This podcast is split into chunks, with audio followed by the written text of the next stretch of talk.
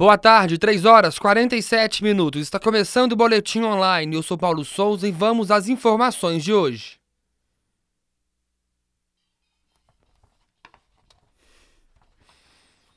A reportagem da Rádio Online da PUC acompanhou toda a manifestação desta terça-feira em Belo Horizonte. A manifestação começou pacífica em frente ao FMG, na Pampulha. Mais tarde, os manifestantes se encontraram na Avenida Afonso Pena, de frente à prefeitura da capital. Com cartazes na mão, rosto pintado de verde e amarelo, manifestantes falavam palavras de ordem. Logo em seguida, alguns barderneiros, com pedaços de pau em punho, quebraram os vidros da porta principal da prefeitura. Um jovem identificado como Graciano, de 18 anos, caiu no meio dos protestantes e machucou a cabeça. O resgate do corpo de bombeiros foi acionado e o jovem encaminhado a um hospital. Com a quebradeira de frente à prefeitura, os manifestantes pacíficos resolveram ir para a Praça 7, mas os baderneiros foram juntos. Os baderneiros impediam a passagem de carros nas ruas Espírito Santo e Tupis. O trânsito nessas duas ruas estavam liberados, pois as manifestações aconteciam na Praça 7.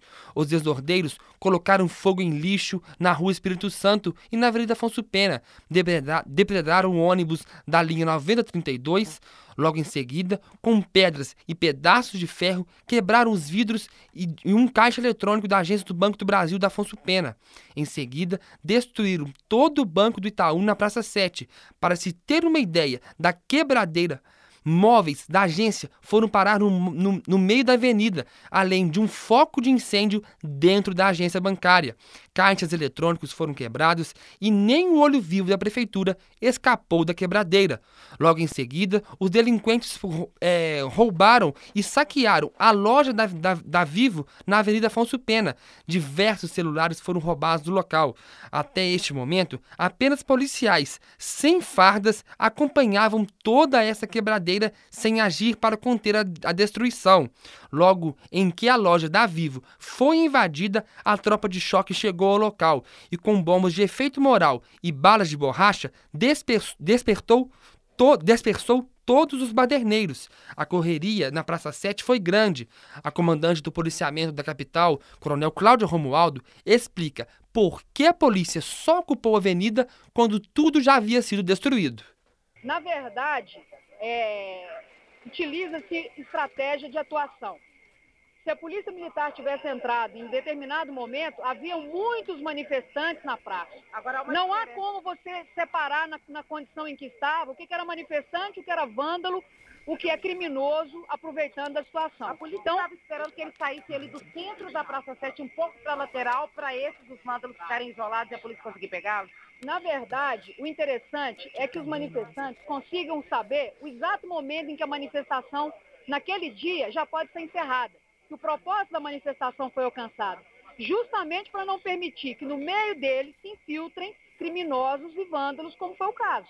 A coronel deixou também bem claro que os destruidores não são os manifestantes. Verifica-se que não, não se trata aqui de manifestante. Isso é vândalo né, que está se aproveitando do movimento. Isso é um risco que se corre quando você tem um movimento social que está na rua, né, um, um, movimento popular, você não tem controle do que está misturado ali. Então, nesse caso específico aqui, nós verificamos, trata-se de vândalos se aproveitando da ocasião e da oportunidade que acharam que teriam para poder praticar esse tipo de, de conduta que o que nós coibimos de imediato. Uma coisa é manifestação, outra coisa é vandalismo. Foram efetivadas nove prisões dentro da loja da Vivo. Os presos foram encaminhados à central de flagrantes, onde o boletim de ocorrência foi encerrado. A imprensa que estava no local também sofreu represália. O microfone de uma repórter de TV foi roubado e a repórter de uma emissora de rádio teve que esconder os equipamentos para também não ser alvo dos vândalos.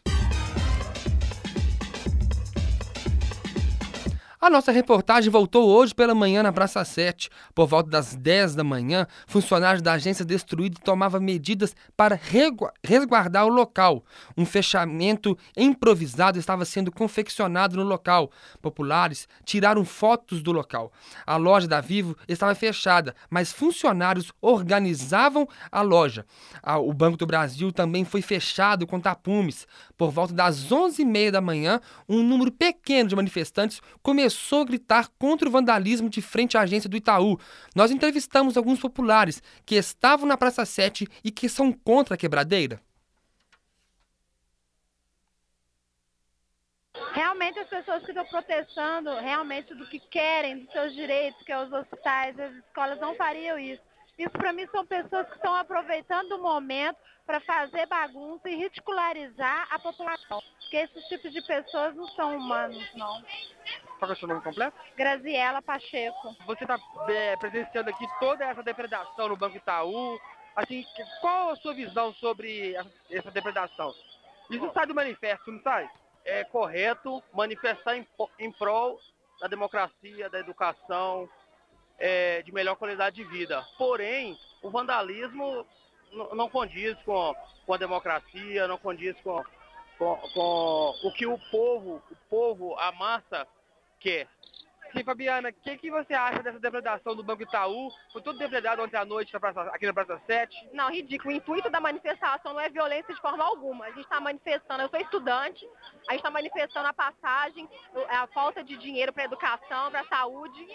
A gente não está apoiando esse movimento que vai depredando a cidade. Isso não é certo. Com, com esse ato, a manifestação toma uma outra forma? Claro, né? Porque, assim, a manifestação é válida quando a gente está pacífica. Depois que vem com esses movimentos assim, quebradeira, destruição, não é válido mais não, né? Acho que tudo tem um limite. E a manifestação estava tão bonita na paz e agora a destruição, acho que não é válido, não. Segundo funcionários do Banco Itaú, aparentemente nenhum dinheiro dos caixas eletrônicos foram roubados, mas uma averiguação será feita para comprovar se nenhum valor em dinheiro foi levado. E neste momento, manifestantes fecham a Praça 7 nos dois sentidos e preparam para descer até a Praça da Estação, onde está montada uma estrutura para a transmissão do jogo do Brasil contra o México pela Copa das Confederações. O policiamento informou há pouco que os manifestantes poderão descer até a Praça da Estação, mas ficando fora do evento.